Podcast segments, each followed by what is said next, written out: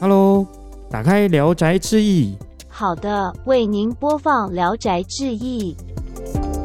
这位家庭他有点像是一个语言大师，就是今天我们跟冷气沟通，我们可能要用英语沟通；然后要跟厨师机沟通，我们可能会需要用西班牙语沟通。哦，西班牙语沟通，类似像这样子的状况，因为它其实会牵涉到不同的整合技术。Hello，大家好，欢迎来到《聊斋志异》。没想到我们已经来到第二集啦！耶 耶！原来这个专案没有到此结束。没错，你真幸运，我真幸运。好，那旁边一直回应我的是前一集的来宾 Alice。嗨，大家好。Hello，接下来呢也是要一直来介绍一下说克制化智慧家庭这部分了。那客制化智慧家庭呢？如何整合家电这个问题？我的品牌有点不太一样，有一个是 Panasonic，的有一个是夏普的，等等的。那我这些要怎么整合？嗯，那要请 Ace 帮我回答一下，因为我是一个智慧家庭小白。好。就如果真的是非常小白的话，因为 Jason 他也待了有一点时间，然后通常消费者他会问的问题，就是他可能连智慧家庭可以整合家电也都不太确切的知道，那它可以整合到什么程度？这通常都是消费者会问我们的问题。先跟大家说，就整合家电这一件事情，它背后其实是蛮复杂的，就是大家看起来好像家电就是。差不多都一样，但是 差不多都一样，冷气就冷气嘛，冷气就是对啊，我按个按钮它就会开，对啊，那这样的话它不是整合很快吗？就其实不是这样子，智慧家庭它有点像是一个语言大师，就是今天我们跟冷气沟通，我们可能要用英语沟通，然后要跟厨师机沟通，我们可能会需要用西班牙语沟通。哦，西班牙语沟通，类似像这样子的状况，因为它其实会牵涉到不同的整合技术。也是依照设备别而定，嗯，所以我们得说，实际的整合并不是那么的，大家想的非常的愉快，就可能一样就帮你按个键，然后就可以完成所有的事情，因为这其实会影响到完整度。那我在这边讲的完整度的意思是，我们有时候按了开关，但是后来发现它并没有开，原因是因为你可能是完全对着不同的地方按那一个按钮，那电视就没有办法做动。类似像这样的状况，其实，在智慧家庭里面也还是可能会发生。但是，我们如果要把它整得更明确，那可能我们会回传状态，让消费者知道，就不会让消费者觉得现在电视到底是开还是关，我其实不太清楚。所以，这就是我们在讲的整合的程度的问题。嗯，所以一开始回应 Jason 的问题是说我都可以整合吗？我得说就不一定。就是这个东西会涉及每一个业者他们拥有的技术而定。我们是可以整合市面上八九成的家电，家电列表有放在我们的官网，大家可以去看一下。但还有很多后来新的品牌可能没有被放上去，但是我们的工程师或是业务自己有一些经验，他也可以告诉你，我们这些东西可以整合或是不可以整合。嗯，然后如果是设计师的话，其实我们甚至会提供给设计师，我们有一些已经整合过的清单，那他可以推荐给用户，然后他就可以，因为其实大部分要换新房子的话，他的家电都是新添购的，那我们也可以推荐给。业主让他们去添购我们已经整合过的设备，然后也避免他们在选择上会有很多的问题。嗯，那有没有案例是说，可能业主已经买了这个品牌，那原本我们没有结合这样的品牌技术，但是我们后来有开发的？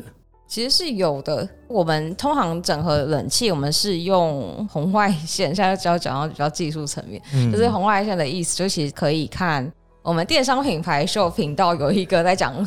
如何控制冷气？它里面就有讲到红外线控制，就大家可以去 YouTube 上看。然后红外线控制大金 VRV 冷气，也就是会发生我刚刚说的那样子的状况。就是如果我人在外面，然后我按了冷气开，但是我可能不确定它到底开了没有。嗯，如果我是关了没有，通常是关会比较有问题，因为你可能以为家里冷气已经关上，但是它持续的在耗电，那这就会让业主觉得好像不太满意，因为毕竟尤其是夏天电费很贵嘛。嗯。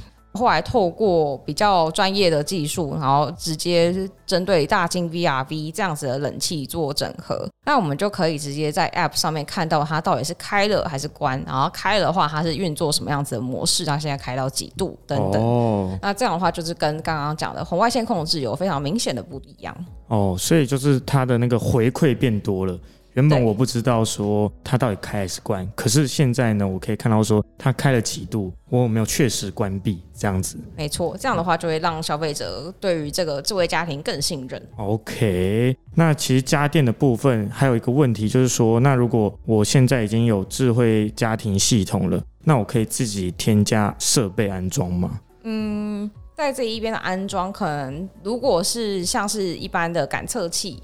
在后装的方式是可以的，但是在前装的话就会不太建议。原因是因为我们使用的系统，它毕竟还是会有一个比较专业的后台，然后都是工程师在管理跟处理。所以如果要新增设备或者是新增整合需求的的话，那就会变得是还是希望先跟我们说一声，因为我们也是怕业主他其实。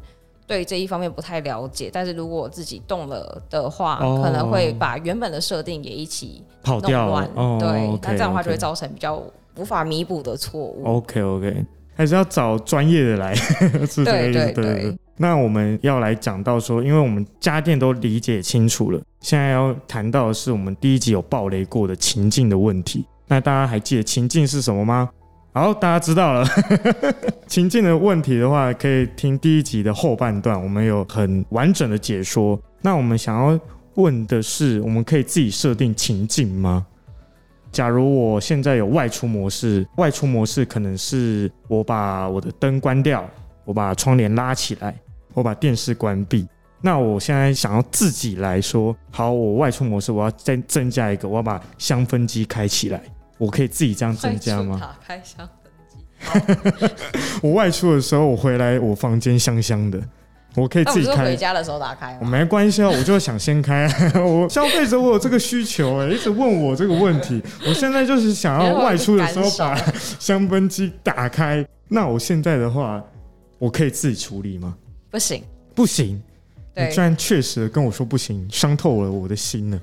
基本上要新增情境，就像我们之前讲过的，会有一些专业的成分存在，所以我们通常不太会建议业主自己去动情境的设定。我们通常也不会有这样子的可能性，让业主自己去编辑。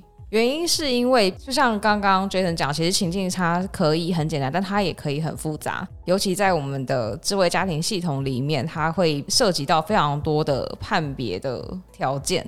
那我们的很多的情境，它可能会。依照其他的因素联动，例如说可能外面的天气、气温，又或者是室内的湿度等等。那如果我是业主自己去调整的的话，它很有可能会变成是做出了一个常理没有办法发生的情境。情境就其实如果他自己做的，我们工程师也不知道，我们就没有办法帮他 debug。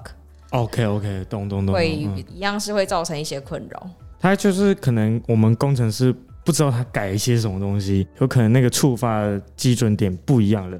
我外出的时候打开门的那一瞬间嘛，会触发情境，但是可能我改完之后打开门那一瞬间，它全部都不会动了，有可能发生这种事情。如果乱动到一个程度，理论上是有可能的。OK，对啊。所以大家还是要增加一些设备在你自己的情境里面的话，还是要请工程师来帮忙添加。那大家还有一个问题。想象一下，就是家电有开和关嘛，就是我可以开这个电视，我可以关这个电视。那情境我可以开这个情境，跟哦，我现在我不要外出模式，我把这外出模式关掉，我可以这样吗？基本上，我们的情境意思其实就是我要去触发一个条件，然后让很多的设备一起被启动。那无论它启动的状态是什么，就是基本上情境的概念是这样。嗯，但是我们如果说要关掉一个情境的话，其实在不同的状况之下，我们很难去呼应你想要回到的那一个状态。假设。今天我开了一个剧院模式，嗯，那我原本想说关掉剧院模式的的话，我应该是回到我原本的起居模式，就是我可能工区的灯亮就可以。哦，对对。但是如果关掉了剧院模式，也有可能是其他的状况，例如说我反而是要外出，然后我把它关掉。嗯。所以这一部分我们不太会说关掉情境这一件事情，原因是因为我们不太确定使用者到底在那个时候他想要回归到的状态会是什么，所以我们通常会建议，呃，使用者就直接再开启他想要。达到的那一个情境，例如说，我接下来剧院看完了，那我要外出，那我就再点外出模式。我们是一连串的情境开启，来确定设备要怎么样子的做反应。OK，感觉是一个情境去复写另外一个情境。对，哦，所以没有说，假如我是外出模式，然后我要把外出模式关闭，没有这个东西。还是说我跟工程师信你如果非常的确定剧院模式关闭是要对应到什么样子的情境，那我们可以针对这一个情境再另外写一个剧院模式关闭情境哦。所以这个关闭的一整套流程，感觉好像还是一个情境，是，所以就是一个情境复写另外一个情境的概念。对，所以大家不要再问说我这个情境可不可以关了。嗯，是不是很常遇到这个问题？其实还好，还好吗？是吗？近半年大概只有 Jason 问过我这个问题，是吗？是吗？好，但是的确会有人这样子做，所以其实我们也有业主家，他有一个。关闭叉叉模式或者开启叉叉模式的设定，就是符合大家的需求。因为我们知道大家开冷气、关冷气，就开关这种逻辑已经习惯了，嗯所以这个要更改情境模式的名字也是很 OK 的。我们其实可以配合业主的使用习惯来去做我们情境上的更动啊。对，是可以的。好，那我们知道了情境的开与关之后。最后一个问题，我想知道的是，有什么常见的情境啊？我们刚刚有讲到外出模式、剧院模式，那除了这两种模式以外，还有什么常见的模式呢？我们通常最基本的模式会帮客户设定的，通常是外出跟回家。大家可能可以很容易想象，就是外出跟回家，它就会关跟开家里的设备，可能像是灯或是空调等等的。那除此之外，剧院也是大家蛮常见会想要有的东西。然后后来还有一些，可能我们之后还会再讲到，有一些情境它的触发条件是自动的，例如说像是我的温度到达某度。的时候，我就会触发到某一个情境，那这个东西就不会是消费者自己主动去触发，而是由环境变更去触发的。那这样子我们就称之为自动化情境，尤其是像梅雨季节非常需要的，可能像厨师类似像这样的状况，那我们就可能把它变成是一个调整环境的情境。就假如说，可能你自己本身有天供那种湿度感测器嘛，温湿度对，对温湿度感测器。所以你现在湿度达到某一个程度的时候，它就可以自动开启你的除湿机。对，那我们可以把它变成叫做梅雨模式，也可以 自己乱加这个名称，也可以。对啊，对啊，应用有很多名名称，不是业主自己想的吗？可以啊，可以啊，这个我们没有。那我想问 Alice，有什么业主可以透露吗？就是说他有取过一个非常好笑的名字吗？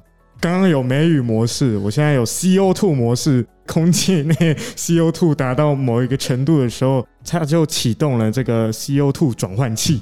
CO2 模式感觉很中二哎，对，所以我们的业主都不太中二，然后大部分都是蛮正常，蛮蛮正常，没有像没有像 Jason 一样那么中二的。哦，好像 Alice 有想到一个非常有趣的情境模式名称。那我们请 Alice 来分享一下好了。这一个情境模式，它发生在就我们同事的家里啊。然后它叫做有人放屁模式吗？如果有人放屁的话，它可能就直接开启这个模式，那它的空气清净机就会启动。可是要怎么侦测到它放屁？哦，所以他要自己启动。哦，切！我以为是真的可以，就是说他可能系统侦测到说这个 CO two 有点太多的时候，是吧？放屁是 CO two 吧？可能是吧？可能是吧？好，好，所以还是要自己按说这个模式，就是有人放屁模式，假如啦，假如有人放屁魔兽，我按下去，它就开启香氛机，然后开启空净清净机，这样对。好，谢谢分享这个非常特殊的应用啊。那我们今天的节目就到了尾声啦。这一集呢，就有介绍到说家电的整合跟一些情境上的应用，还有一些情境上面会有的相关问题。那我们就下一集再见啦，拜拜。